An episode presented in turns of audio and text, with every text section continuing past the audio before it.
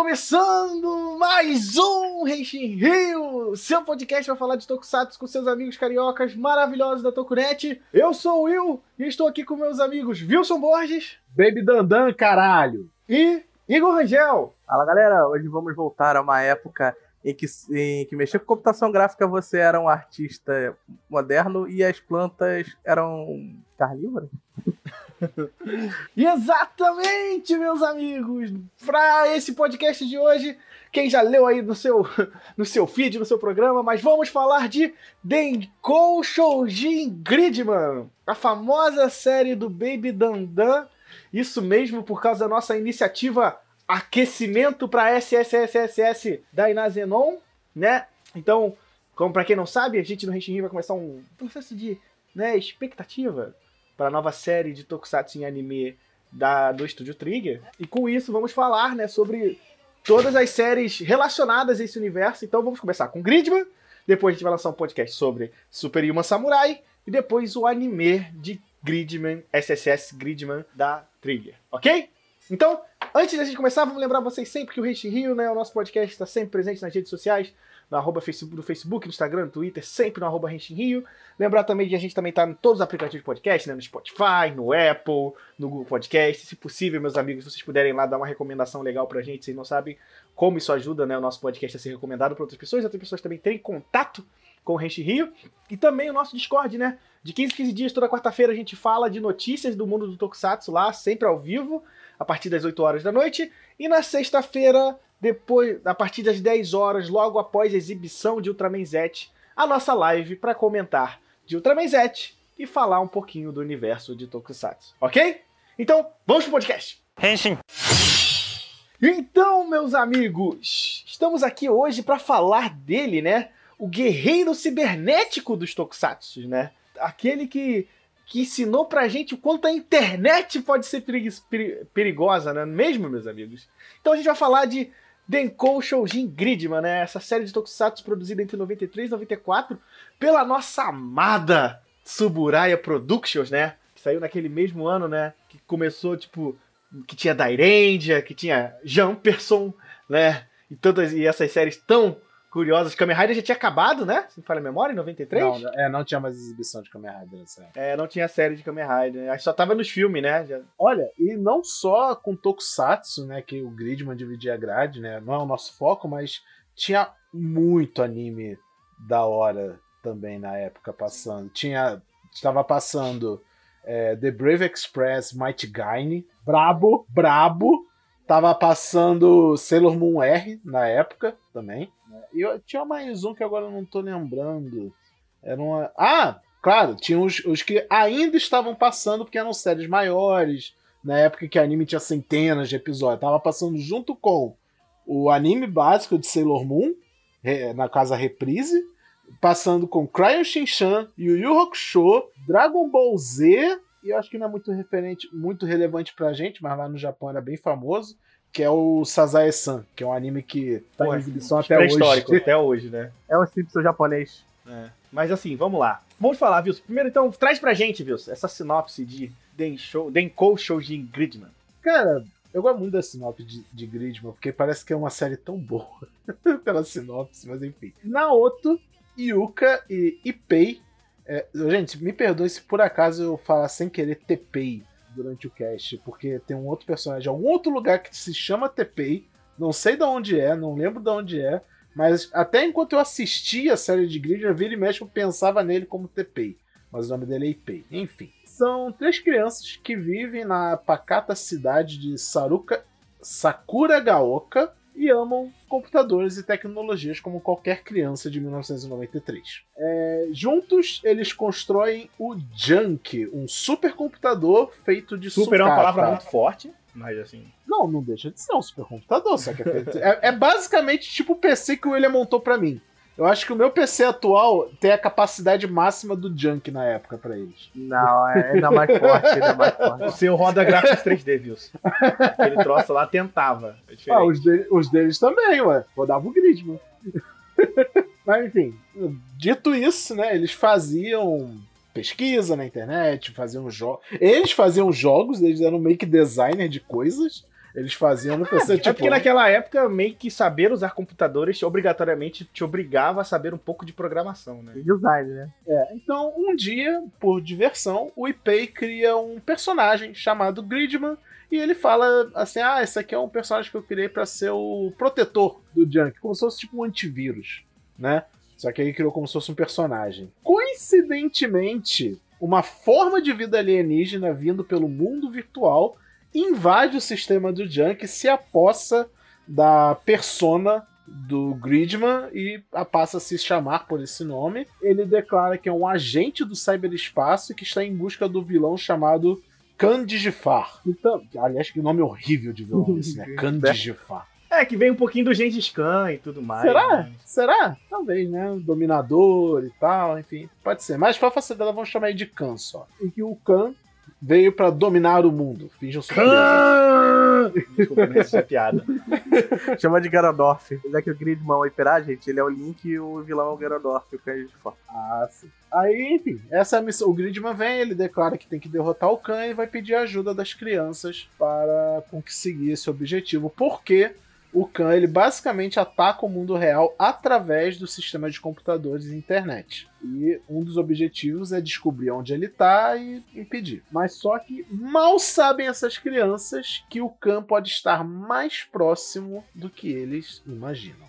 E essa é a sinopse de Denkou Chojin Gridoman. Ou Gridman, o hiperagente, tradução literal, né?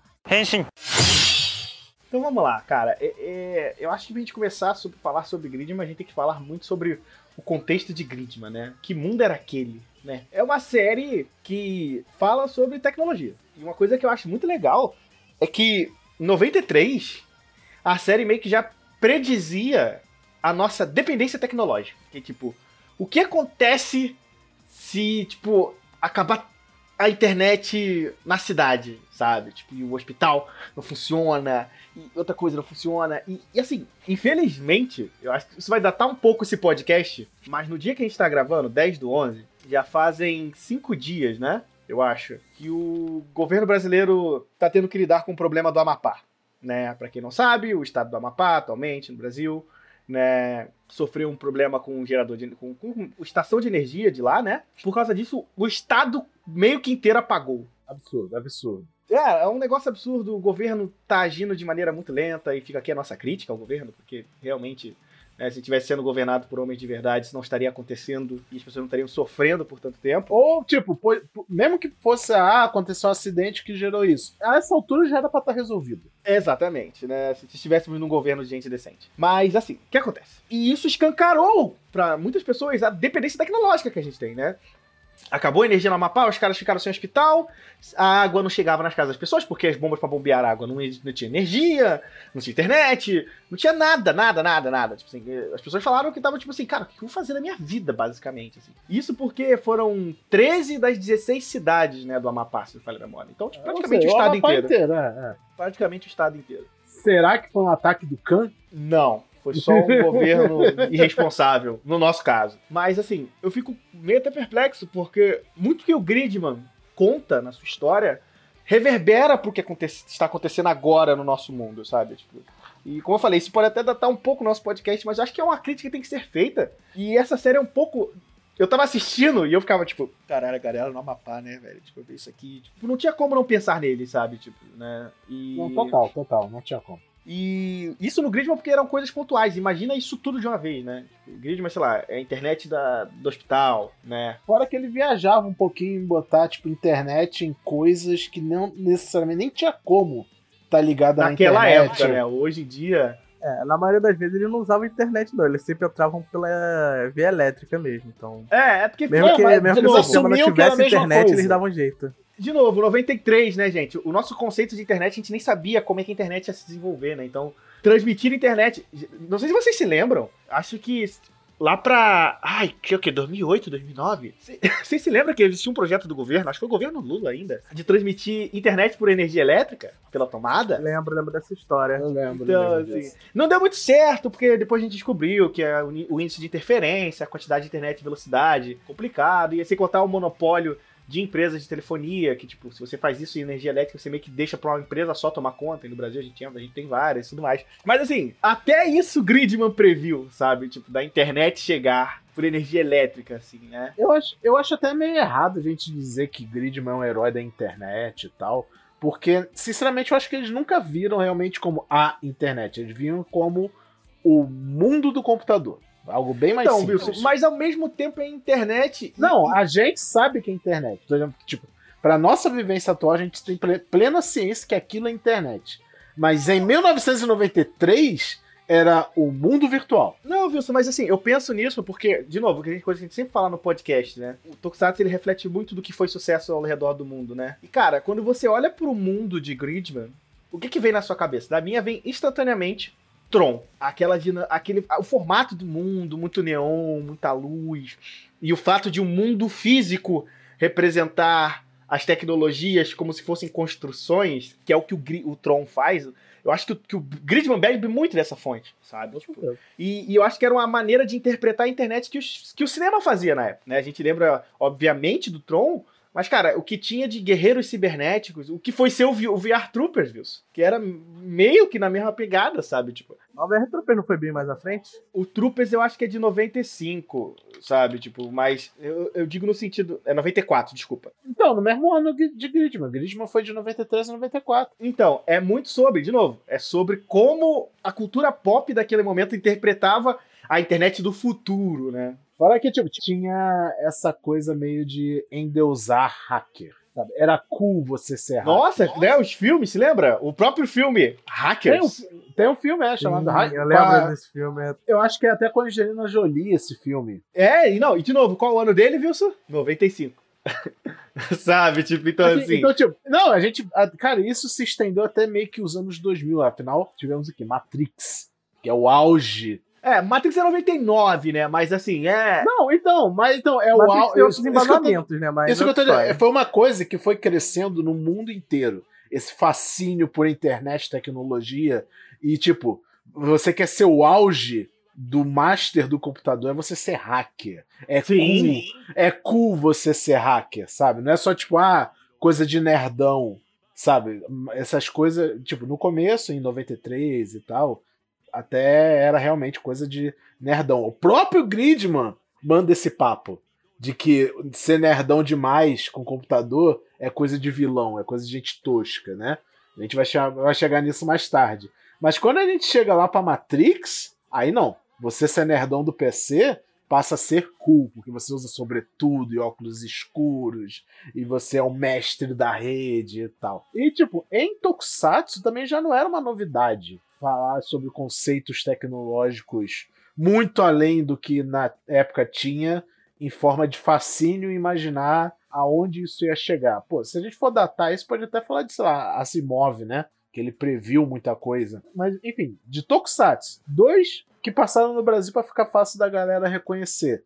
Cybercops e o Inspector. O Inspector, eu, eu ouvi Gridman eu me lembrava muito de um Inspector, porque o Inspector tem muito disso de é, olha só, invadiram a rede de computadores e agora estão controlando, sei lá, os bebedouros da cidade, que agora sai ácido dos bebedouros. E tipo, é, tem um, eu acho que é um dos primeiros episódios de Gris, se não o primeiro, em que o problema que acontece é no ar-condicionado. Não, o primeiro é o hospital. A operação do molequinho é. É, ah, isso. É, é, é, isso aí. Mas enfim, tem um episódio do Gridman que eles têm que o problema é no ar-condicionado. E eu fico tipo, gente, todos os ar-condicionados da cidade estão ligados à internet pra isso acontecer? Isso que eu te falo, ele não, ele não usa, ele não usa a internet. Ele usa a energia elétrica, a internet era uma administração. Mas assim, Wilson, se você pensar, aí de novo, agora a gente vai brincar, né, de um pouquinho de futurologia, né?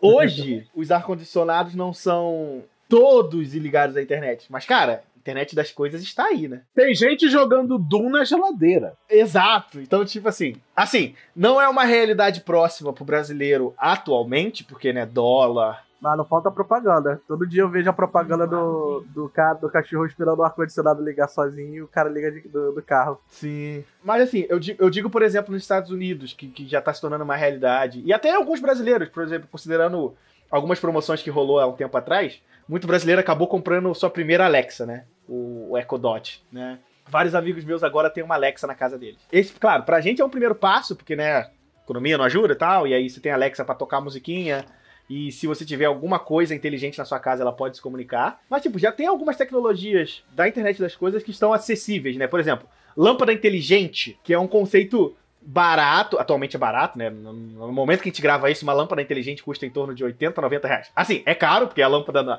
no, mercado é 10, 15 conto, mas, tipo, eu digo, por exemplo, em relação aos Estados, Unidos, aos Estados Unidos, por exemplo, a galera que já tem lâmpada, sistema de segurança da porta de casa, ar-condicionado, climatizador, tudo conectado à internet das coisas, porque isso está sendo uma realidade comum para eles. E aí, cara, tipo, você pode programar para, tipo assim, estou a ele lê o GPS do seu celular e fala, hum, você está a 10 minutos de casa, então vamos lá. É, vou ligar o seu ar-condicionado para quando você chegar em casa vai estar a temperatura de 23 graus que você tanto gosta, sabe? Tipo, esse é o tipo de coisa. Claro, a gente tá avançando nesse momento, mas, tipo assim, o que o Gridman já contava naquela ideia pode ser um futuro nosso, porque também é uma preocupação dessas empresas que produzem a internet das coisas, a segurança delas, né, cara? Que, tipo, é igual o pessoal fala: ah, imagina o mundo quando todo mundo tiver uma Alexa. Imagina uma pessoa que hackeia a Alexa, consegue hackear o sistema das Alexas e. É, aquele famoso dilema, né? Tipo, ah quanto mais conectado a gente fica, mais vulnerável também a gente fica, né? E menos sem liberdade em alguns, em, alguns aspectos também, né? Então, sabe, tipo, Não, é, Alexa... é, tipo, a, gente, a, gente, pode contextualizar isso, por exemplo, com redes sociais, sabe? É, aconteceu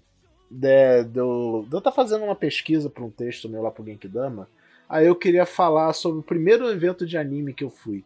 Aí eu perguntei pro William, William, por acaso você tem foto desse evento? Aí o William falou: Ah, não, muito difícil, né? Foi o primeiro evento, não tinha nem câmera. Não tinha, a gente não tinha nem câmera digital e nem existia assim, celular eu até digital. Tinha, Wilson, e eu até tirei foto. Só que o problema é que, como a gente não tinha primeiro internet de banda larga ou algum mecanismo ou sistema automático de upload de fotos, igual tem no meu celular hoje em dia, então eu tinha que pegar as fotos, botar no meu computador e fazer algum backup delas. O problema é, Cadê esses backups? Exato. né? É, e mesmo que você tivesse postado na internet, provavelmente o site não tá mais no ar. Então, por exemplo, o que eu tenho de fotos de eventos de animes da, da época que a gente era jovem é do meu backup do Orkut que eu consegui fazer. É, então, por isso que eu perguntei. Eu sei, eu sei que você fez o backup do seu Orkut, então eu imaginei que podia ter. Mas enfim, o ponto, o ponto que eu quero chegar é. Nessa época do nosso primeiro evento de anime em o quê? 2004? 5? 6. Ano do nosso senhor Kabu também. É... a gente, tipo, a gente ia para eventos, a gente saía, se divertia, fazia um monte de coisa e não tinha, a gente não tinha nenhum raciocínio de eu tenho que falar sobre isso na internet. No máximo eu ia pra comunidade do Orkut falar alguma coisa. Do, dia 10 do 11, hoje chegou aqui em casa uma encomenda minha do correio, umas cartas de Yu-Gi-Oh! que eu comprei. Foi quase que instantâneo eu tirar foto com o celular e botar no Twitter. Por quê? Por que eu fiz é isso? automático. Porque, porque eu tinha né? que falar no meu Twitter que eu recebi cartas de Yu-Gi-Oh! sabe? Então, tipo, a gente tem essa coisa de, de completa dependência. Aí volta o que o William tá falando no começo. A gente é completamente dependente de internet. Se faltar luz na sua casa agora, o que, que você faz? Nossa.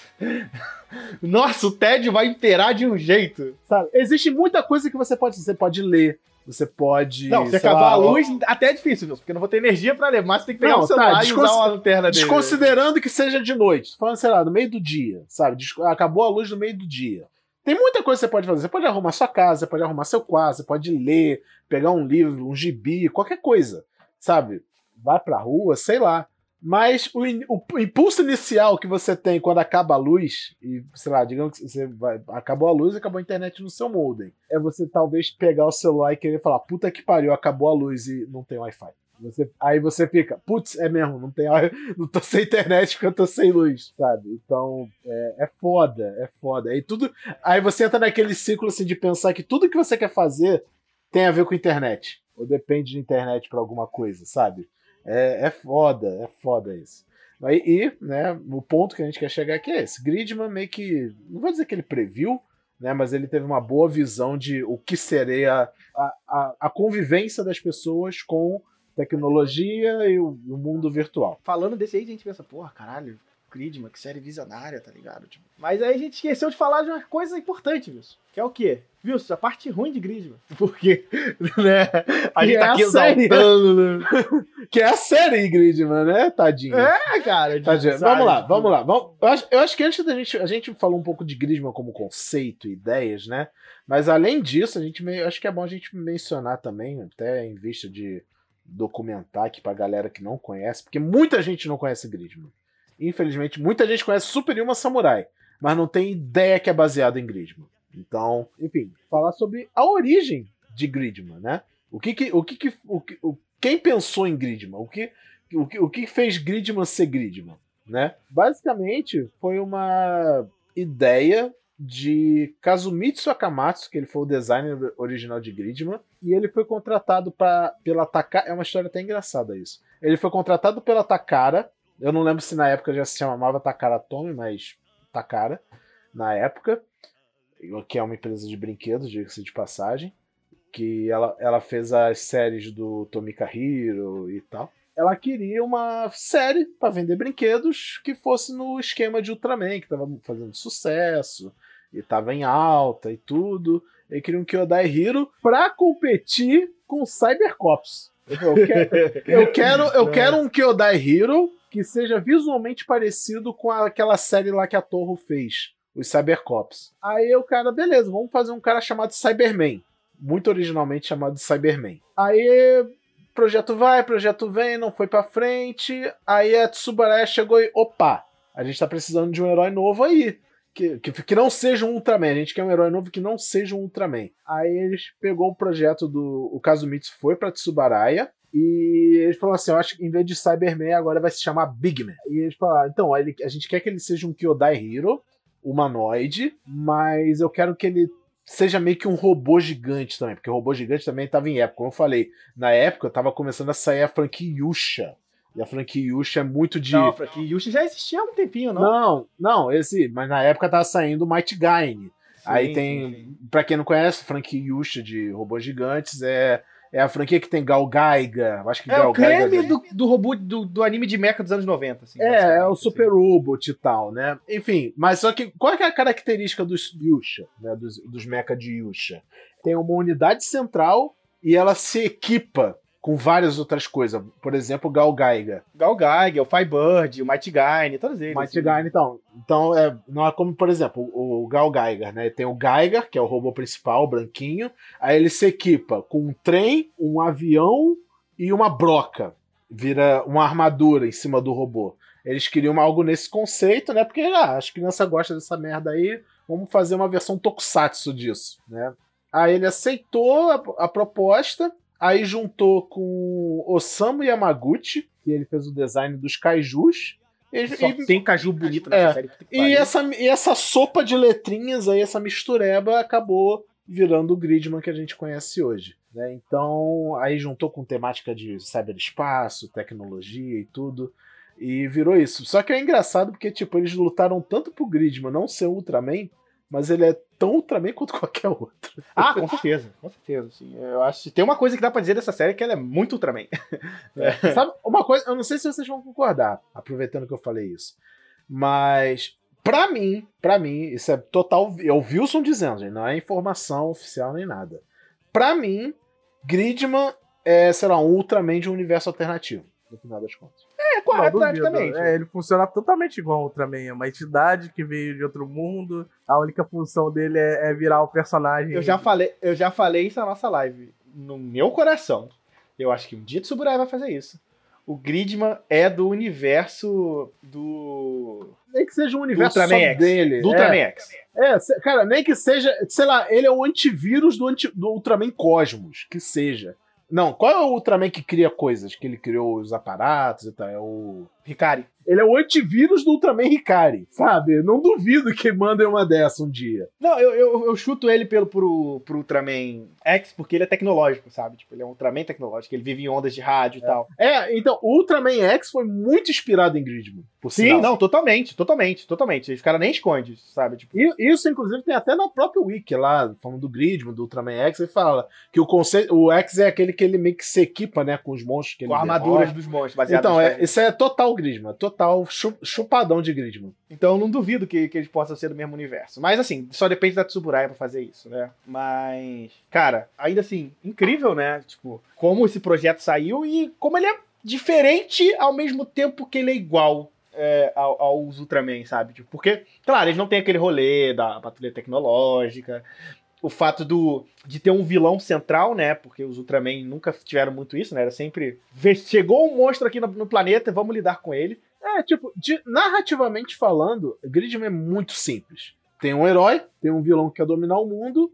O herói, ele tem que impedir os planos semanais do vilão de dominar o mundo, até conseguir chegar até onde o vilão tá e enfrentar ele diretamente lá nos últimos episódios.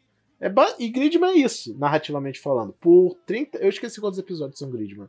É 39, é, é, não é 50. Eu sei que não é 50 episódios. São 39. 39 episódios. Por 39 episódios, cada semana é um problema diferente para as crianças e o Gridman resolver, sabe? Mas só que, tipo, isso tem prós e contras, né? Mais uma vez, não querendo dizer que tem a mesma coisa, mas me lembrou muito é, o Inspector. A gente fala muito isso no cast de Inspector, como o Inspector não tem a menor pretensão de ter uma história contínua. Porque cada episódio é extremamente independente um do outro, sabe? Você pode começar a ver, do mesmo jeito que você pode começar a ver o Inspector, sei lá, do episódio 20 e não vai fazer a menor diferença você pode ver Gridman a partir de qualquer episódio que não vai fazer a menor diferença, sabe? Porque ele não tem uma linearidade. Tem alguns episódios-chave, isso é fato, por exemplo, os episódios que ele ganha algum equipamento novo e tal. Aí eu acho que é os, os momentos que a série de Gridman brilha, mas no geral ele é o cúmulo do episódico. E, sei lá, pra época, 93, era a coisa mais comum que tinha um Tokusatsu ser assim. Era a fórmula de Tokusatsu semanal, sabe? Mas vou combinar que tinha uns pontos que, tipo, exageravam um pouco, né? Tipo, você chegava lá, era um episódio, ah, sei lá, o molequinho, alguém olhou feio pra ele na rua e ele resolveu fazer um monstro pra fuder a vida daquele cara. Não, não, não, cara, segura, segura isso aí. Vai ter um tópico só pro Takeshi. Takeshi merece ah, um tópico não, só pra ele. não, mas eu tô falando com uma forma como alguns episódios são construídos, tipo, ele e nada é a mesma coisa. É. Por mais que seja episódico, é, aquele episódio não fazia diferença nenhuma. É, na visão macro, né, da coisa, era tipo, é basicamente tipo, ah, é o Khan arrumando qualquer desculpa qualquer cabível, desculpa. qualquer desculpa para motivar o Takeshi a criar um monstro para ser mais um passo na dominação mundial dele. Passo esse que é basicamente, se eu destruir o Gridman, nada vai me impedir, sabe? Então ele manipulava, basicamente manipulava o Takeshi, não com muito esforço, diga-se de passagem, porque o Takeshi já é, é o Takeshi. Então ele se aproveitava disso e, sei lá, via uma oportunidade de matar o Gridman mais uma vez na semana. Algumas vezes ele quase conseguia, até, mas aí entra a parte que eu acho que é a minha favorita de Gridman, que é o apoio das crianças. Né? E eu acho que a gente pode falar né, um pouquinho sobre o elenco de Gridman. Vamos, não, vamos, não, não o elenco, né? Mas os personagens. E eu já vou jogar essa bomba aqui. O Naoto é um dos piores protagonistas que eu já vi na vida. Concordo com você. Concordo com você.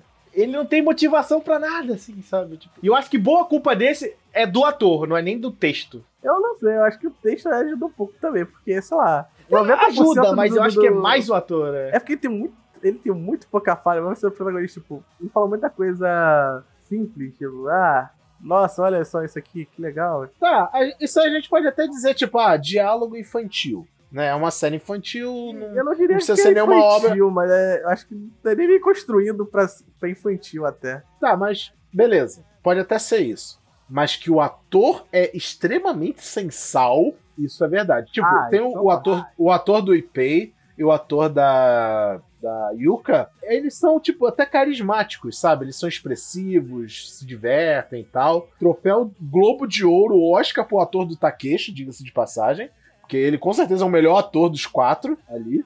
Mas o, ironicamente, o protagonista, ele é uma porta, sabe? Ele é muito sem graça, ele não se expressa, eu não digo, ah, mas ele não tem motivação. Cara, a motivação dele é tipo, eu não vou deixar o mundo acabar, sabe? Isso aí já pode ser motivação o suficiente para qualquer herói, sabe? Como é que a gente explica isso fácil? No primeiro episódio, o irmão dele tá morrendo. E ele não parece tão desesperado pra salvar o irmão. sabe? Tipo, e, e o ator não passa a sensação que ele tá desesperado pra salvar o irmão. Cara, quando seu irmão tá morrendo e você tem uma maneira de impedir isso, você não faz. Cara, tem só um episódio, um, literalmente, em 39 episódios, só tem um episódio que esse garoto atua bem. Que é o episódio que o pai dele tá, tá indo pra prisão. Pô, mas também, né? Caralho, velho. Nesse episódio, é que, é que, por exemplo, ele consegue ficar meio que a série inteira escondendo o segredo que ele é o Gridman, né? Sem ser óbvio pros amigos. Os amigos sabem disso. Mas a família dele e tal não sabe que ele é o Gridman. Mas só que nesse episódio que o pai dele tá indo pra prisão, fica meio que tipo, ele ou ele revela que ele é o Gridman, ele não vai conseguir salvar o pai. Então ele fica meio que nessa cruz espada. Então você vê que ele tá que o personagem tá, tipo, sofrendo, indeciso. Ele fica, não, eu vou contar, não, não posso contar, não, eu vou contar, não, não posso contar. Até porque o Gridman pede para ele guardar segredo. Então, ele fica nisso. Aí quando ele, ele toma a decisão dele, ele prefere, tipo, ser o filho ingrato, insensível, né? Sabe? Tipo, ah, o seu pai, o seu pai tá indo pra prisão e você tá querendo ir para casa jogar videogame no computador, sabe? Então eu falei, cara, até que enfim esse garoto fez algo de atuação, sabe? Não sei que curso de atuação esse garoto fez, mas agora valeu a pena. né, finalmente, né? É um episódio só. mas assim, de novo, é, os atores principais eu acho meio fraco. O Takeshi também não me desce. Não, de todos, o Takeshi consegue ser pior que o Naoto pra mim. Cara, é sério, porque tem uns episódios que, assim, ele ser pastelão, é até legal, mas ele não consegue, até pra um vilão japonês introvertido, é meio chato. Ele, ele dá aquela risada dele, não parece original, sabe? é, ele ri assim mesmo. É, ele, não, ri, ele ri ele é pior muito do assim. que isso. Ele ri muito pra dentro, tão pra dentro, tá sozinho. Tipo, pelo menos sozinho, eu acho que ele imaginaria ele rindo um pouquinho melhor. Cara, eu não sei se, tipo, a Tsubaré não fez uma escalação de elenco muito boa na época. Porque, tipo, como era um projeto B, eles não quiseram, tipo, all-in, sabe? Não quiseram ser muito gananciosos ou muito, muito exigentes no que iam estar fazendo, porque eles não tinham ideia se aquilo ia dar bom, ia dar ruim, se ia ser uma série de 13 episódios ou se ia ser uma série de 50.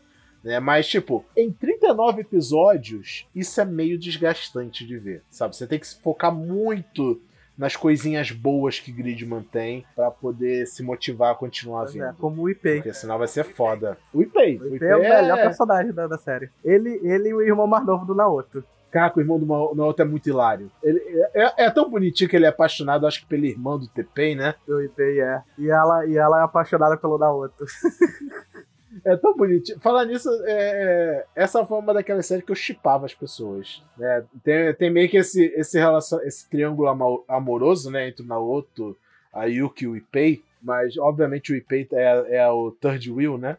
É, que o negócio é entre a Yuki e o Naoto. E tem uns episódios que a, a série foca, né? Nesse meio que romancezinho entre os dois. Mas é tão bonitinho, né? Essa coisa tipo, ah, romance, infa- infantil, né? Essa coisa meio inocente, meio e tal.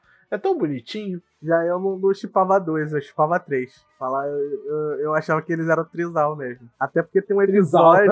tem um episódio e que, se não me engano, é o que ele tenta separar o Naoto pra sair com a Yuka sozinho, né? Esse episódio é muito engraçado que ele fica magoado e tudo mais, o Naoto fica puto, pô, querem sair sem mim. E no final ela fala assim, não, mas eu a gente nunca ia sentir falta de você, que não sei o quê. Aí ela vira pro, La- pro IP também, ah, não, mas você também, eu gosto de você. Tipo, sai os três, um do, ela no meio, um do- de cada lado. Eu olhei assim, ó, pronto, é o trisal. Não tem como enxergar. Gulosa!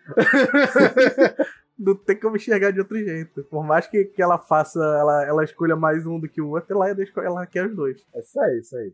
Pra que escolher um ou outro, você pode ter os dois, né? Não escolhendo o Takeshi, tá bom. Eu acho que ela só não escolheu o IP, porque o IP ele, ele é mais mulherengo. Ele vai atrás das outras e deixa a Yuka por último. Se ele tivesse tentado antes, talvez acho que ele se dava melhor. Aí, a gente teria que meio que apontar esse outro probleminha na série, né? Mas aí, 93, né? O que, que a gente queria também, né? Tem muita piadinha homofóbica, machista e blá blá blá blá blá blá, blá né? A gente- 93, né? A gente nem vai entrar muito nesse mérito, mas entre esses episódios, eu tenho que dizer um que me deixou particularmente perturbado, que foi o episódio em que o o Takeshi ele meio que sequestra a Yuka e bota ela dentro de um programa de computador, se eu me lembro bem. Na, na câmera digital, na filmadora. É, na câmera digital. E ele fica meio que, tipo, vendo ela, sei lá, tipo, trocar de roupa, tocar, tomar banho e tal. Ele sobe numa árvore pra ver pela janela da casa dela, sabe? Eu fico, meu Deus, esse garoto não. Cada episódio ele consegue ser mais creepy.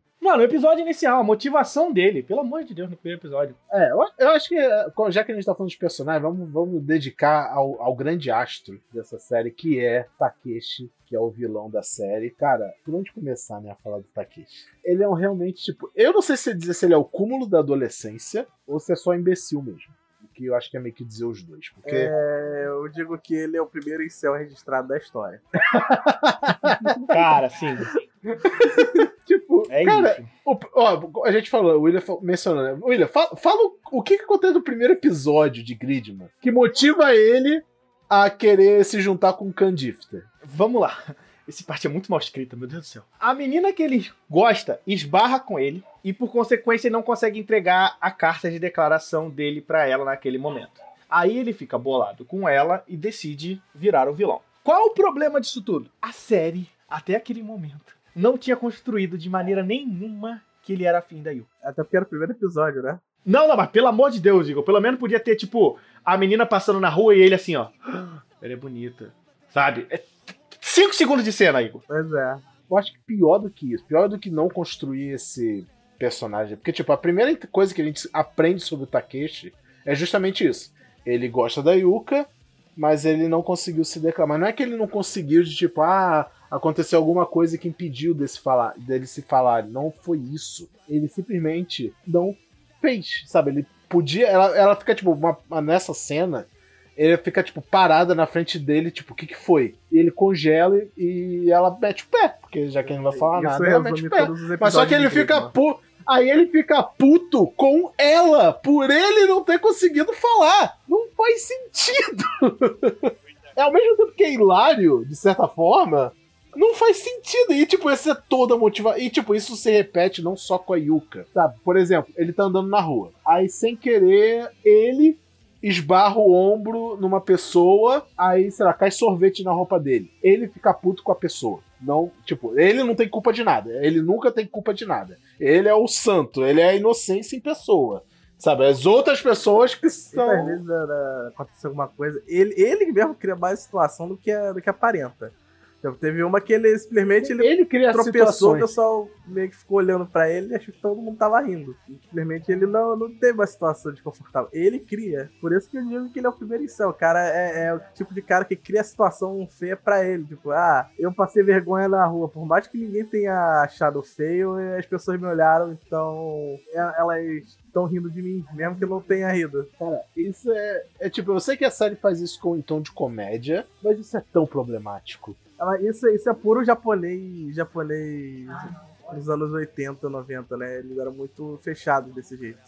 Cara, e tipo, aí com isso o Takeshi não consegue ter amigos, não consegue se comunicar direito. Aparentemente ele mora sozinho. É, ele vive. Parece na série. Os pais né? vivem viajando, são ricos, dão dinheiro para ele, estuda em casa sozinho. É, e ele meio que é um. Ele de fato é um gênio, ele, ele tem essa, essa coisa nele, ele é muito inteligente até apesar de ser bem burro, mas ele é bem inteligente, né?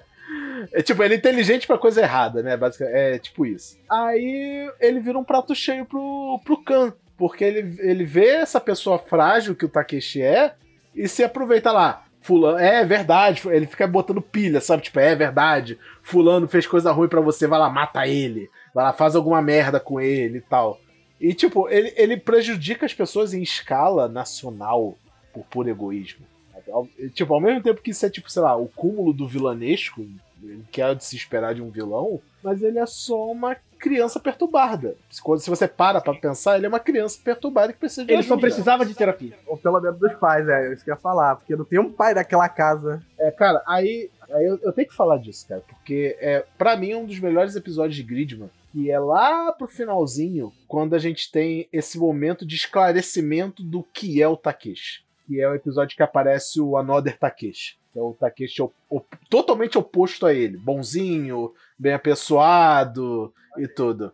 Que fica amigo da Yuka, do Naoto e do Ipei e tudo. Mas só que ao mesmo tempo é uma parte meio é, paranormal, porque esse Takeshi, esse Another Takeshi que apareceu, não existe. Era uma projeção da mente dele no mundo real, mostrando uma realidade de que se ele agisse com, diferente do que ele age, como poderia ser, sabe? Então ele, ele nunca, sempre houve a opção dele ser uma pessoa boa. Aí tem o contexto de, de mostrar que, tipo, a única pessoa que tinha demonstrado algum afeto ao Takeshi era a avó dele. Então ele tinha esse carinho muito grande. Eu não entendi direito se a Sé quis dizer que a avó dele morreu, foi forçada a parar de falar com ele. É, não, não, deixa muito claro, né? né? Mas enfim, o, o, ponto é: os pais do Takeshi não queriam que o Takeshi convivesse com a avó, porque a avó mimava ele, sabe? Dava, dava amor para ele, queria, ele tinha, tinha aquela coisa de você tem que ser excelente, você tem que ser um garoto acadêmico, você tem que ter sucesso na vida, não tem tempo para essas baboseiras, sabe? Acabou que ele se tornou o que se tornou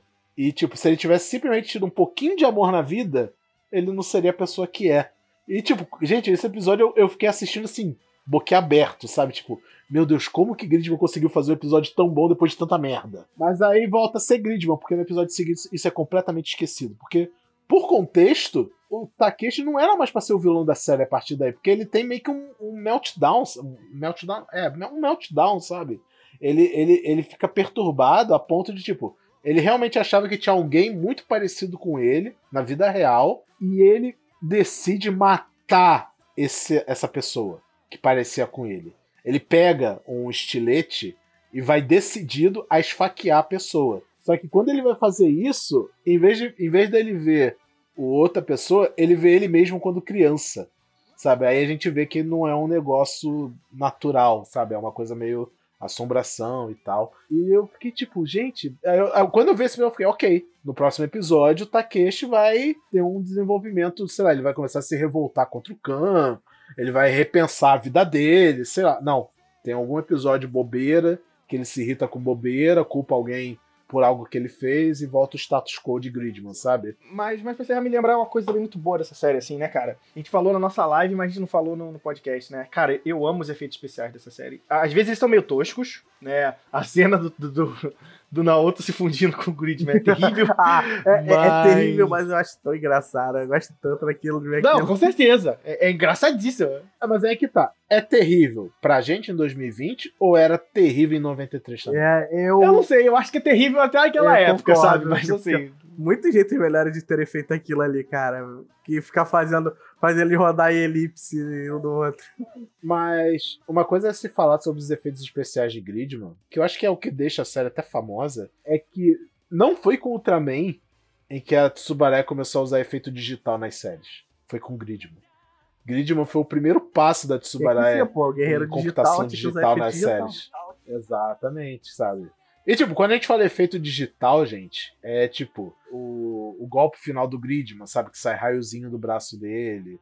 É, algumas cenas de colocar. de o famoso fundo verde, né? Muito fundo verde nas coisas e tal. E.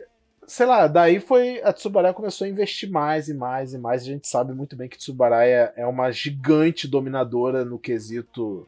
É, cenografia e etc. de Tokusatsu, sabe? Porque a, to a Toei tem muita coisa boa que a Toei faz, mas a Tsubaraya é, é muito superior à Toei em quesito de efeitos especiais de série. Até porque usa, a Tsubaraya sempre tentou usar um pouco mais pela própria proposta do que era o trabalho deles, né, cara? Então, tipo. Porque, gente, as maquetes de Gridman, dos mundos virtuais, que coisa mais linda são aquelas coisas, cara. Que coisa mais linda. Deve dar um trabalho da Não, porra. São, as maquetes são perfeitas. Aí. Nossa, as maquetes são maravilhosas. E, e, eu acho que pode, de certa forma pode ser até mais fácil para eles fazerem. Porque, sei lá, mesmo que eles quebrem a maquete para fazer uma cena, eles podem simplesmente pegar os, os pedaços quebrados, rejuntar e é cenário. Sabe? Então, e, é melhor. Eu acho que deve ser mais simples do que fazer cidade bonitinha igual normalmente é né, nos Ultramans. Mas, cara, é muito, é muito é vivo, sabe? É um cenário colorido e tal. Aí você ainda vê o Gridman, que é um herói, tipo, o design do Gridman é bonito. Acho que todo mundo vai concordar com Nossa, isso. sim, lindíssimo. Né? né? Tudo, esteticamente, tudo em Gridman é bem bonito. Os mechas, as formas, é, os kaijus, nossa, os kaijus, cara. Os kaijus são lindos em Gridman. Mas aí Tsubaraya, né? Tsubaraya sempre soube fazer kaiju bonito. E as lutas também eu acho interessante, sabe? Tipo... As lutas são ótimas, sabe? Tem coreografias ali de luta, tipo, que não, não deixa a desejar para nenhum outro, outro Ultraman até hoje, se bobear. Sabe? É muito boas as coreografias, os golpes do Gridman. e tal. Os itens do Gridman é tudo brinquedo que dá vontade de ter. De certa forma foi comerciado no Brasil, né? Nossa, os robôs também. Eu só queria, eu só queria o Dyna Dragon, mano. Não quero mais nada. Sim, Dyna Dragon, porra. Graças ao lançamento do SSSSSS Gridman, é, voltou essa onda de revender brinquedos de Gridman, né? Então saiu o Super Mini Plush dos brinquedos de Gridman. Nossa, dá vontade de ter tudo, cara. Porque, cara, a, a, as formas do Gridman são muito da hora, que é o Thunder Gridman, que é a junção com o jato, a broca e o, e o tanque, né? Que é a forma, acho que mais base dele, né? E já fica muito. E, cara, eu gosto muito desse conceito de uma peça central e uma armadura por cima, sabe? Se eu for comparar, por exemplo, o Super Sentai, é tipo o de Dairenja, que por coincidência da mesma, é da mesma época. Né? Ele também tem a mesma coisa, tem o, o Zord. O Zord. É, enfim, o Zord Dragão e tem o resto que se equipa em volta dele. Eu acho esse é o meu conceito favorito de mecha. Ah, ele tem três formas, né? O Thunder Gridman, o King Gridman e o Full Power Gridman, né? É, que na verdade o Full Power Gridman na verdade, é só o Thunder Gridman com a cabeça do. Do King, né? Mas esse não tava na série, teve? Ele usa tipo uma vez, sabe? Basicamente quando o TP cria o, o mecha dinossauro lá pra, pra eles lutarem e tal. E, ah, e falando nisso, uma coisa que eu deixei passar. Uma coisa que eu gosto muito de Gridman em, em, meio que comparar. A gente está evitando comparar com o Super Yuma Samurai, né? Já que a gente vai fazer uma, falar só sobre Super Yuma Samurai. Mas se for comparar entre as duas, eu gosto muito mais das interações das crianças em Gridman do que Super Yuma Samurai. Você está completamente errado, mas a gente vai deixar sair essa discussão. eu gosto de que como, como eles ajudam de fato o Gridman na luta. Não é só, tipo, na, em Super Human Samurai são pilotos dos outros mecha, beleza. Isso eu acho mais legal. Mas, tipo, em, em Gridman, eles literalmente ajudam o Gridman o tempo inteiro de suporte. Sabe, tipo, ah, o Gridman não tá conseguindo vencer esse Kaiju sozinho. Eles pegam uma, um, um arcade stick, basicamente, e pilotam como se fosse um videogame os mechas. Eu acho isso tão da hora. Sabe, tipo, nossa, eu acho, eu acho esse conceito muito mais legal do que os outros amigos entram no mundo virtual junto com ele, sabe? É mostra interação, sabe? Fora, e não só isso, sabe? Tipo, ah, o Gridman tá precisando, sei lá, de um, um novo tipo de poder para vencer esse caju específico. Eles vão lá e criam na hora. Porque eles aparentemente são crianças gênias e designers. Né? Então eles fazem coisas na hora. Tipo, é, o fato do Gridman ficar gigante é graças a isso. Sabe? Ih, caralho, olha o tamanho do Gridman em relação a esse caju aí. A gente tem que fazer ele ganhar, ganhar corpo. Aí eles criam um programa envia pro Gridman para ele poder ficar gigante. Nossa! É muito da hora. É muito da hora. Mas, é, mas é, acho que é basicamente ser Gridman, né? Não, acho que não tem muito do que contar da história, porque é monstro da semana. Mas acho que é, que é legal a gente deixar bem claro o que, que ele se propõe a fazer, né? Desse negócio de botar o universo da dependência de tecnologia e como a gente se vê sem elas, né? E sem contar o, a beleza tanto de cenas de ação e de efeitos especiais. Assim, é uma série que a gente recomenda, mas vá com expectativas baixas, né? Eu acho que, que é esse rolê assim que a gente pode considerar assim. Se você tá acostumado a ver tokusatsu mais antigos e tal, como o próprio exemplo que eu citei aqui, o Inspector, por exemplo, ele lembra muito o Inspector, só que o Inspector tem mais ação e atores melhores. Gridman é o mesmo nível, assim, de narrativa que o Inspector, só que com atores ruins. Se isso vai te motivar ou não a ver, aí é por sua conta. Porém, porém, é bonito demais de ver os brinquedos em ação. Com certeza. Com certeza. Né? Você vai gostar das lutas, vai gostar das formas, das maquetes, é, das sabe? maquetes e tal. Então isso vale a pena dar uma assistida. E a música do Gridman! É, ah, é outra coisa também. A trilha sonora de Gridman é do caralho. É do caralho. Cara, tem uma música. É, eu tinha até separado o nome dela aqui. É, Access Code a Gridman que é aquela. Ah. E tal. Caraca, era muito boa da hora música essa... de lutinha. É música de lutinha, sabe? É muito boa. E, tipo, e claro, tem a abertura maravilhosa, que é o Yume no Hero, do Norio, Norio Sakai. Ela é muito da hora, né? Que é o próprio Gridman, Baby Dun Baby Dun Dun, Materuyo. Cara, é muito foda. Cara, peguem no YouTube, depois que vocês acabarem de ouvir esse cast, vão no YouTube e procura essa música ao vivo. Cara, é uma, se tem uma coisa que é raro de ver em show ao vivo, é, é japonês despirocando cabeção com música, porque eles são meio contidos e tal, ficam no show mais quietinho, não é igual brasileiro que é bagunceiro. Esse é um dos poucos momentos que eu já vi em show japonês em que os caras ficam doidos na plateia. Eu acho que a segunda vez que eu vi isso foi quando tocou o ao vivo de King Gainer. Fica todo mundo na plateia balançando o bracinho, né? Então, nossa, é muito da hora ver Yume no Hero ao vivo. Recomendo. Henshin! Mas, mas é isso, gente. Então, espero que vocês tenham gostado, espero que vocês tenham assistido Gridman. Fiquem atentos para os nossos próximos episódios desse universo de Gridman né? A gente vai falar de Super Yuma Samurai no próximo, espero que vocês tenham gostado. Acompanhe Gridman, tá disponível no canal da Tsuburaya, né? Oficialmente. Até o momento desse episódio tem dois episódios. É, quando esse episódio sair vai ter, vai ter o terceiro. Vocês vão perder o episódio 1, infelizmente, porque eles tiram depois de duas semanas. Mas se quiser começar a acompanhar no canal da Tsuburaya no YouTube, está disponível para ver, ok? Então é isso, gente. Foi muito bom ter você aqui. Lembrando sempre que a gente Rio tá nas redes sociais, no arroba Rio, né? No Facebook, Instagram e Twitter. Pra vocês acessarem sempre né, o nosso Discord, né, nas quarta-feiras, de 15 a 15 dias, nossa live de notícia. E nas sextas, sempre às 10 horas, a nossa live de Ultraman Z. Acesse também nosso Discord, né? Nosso espaço do fã de Tokusatsu, onde a gente conversa sobre tanta coisa lá, sobre todas as notícias, sobre o que está acontecendo no mundo do, dos Tokusatsu. Então acompanhe a gente lá. E é isso. Valeu, uma boa noite e até a próxima! A próxima. Eu tô, tô aqui esperando o Gridman usar o raio dele que conserta as coisas para consertar 2020. Pra fazer, botar a mão no peito assim, fazer um V e esperar consertar tudo ali.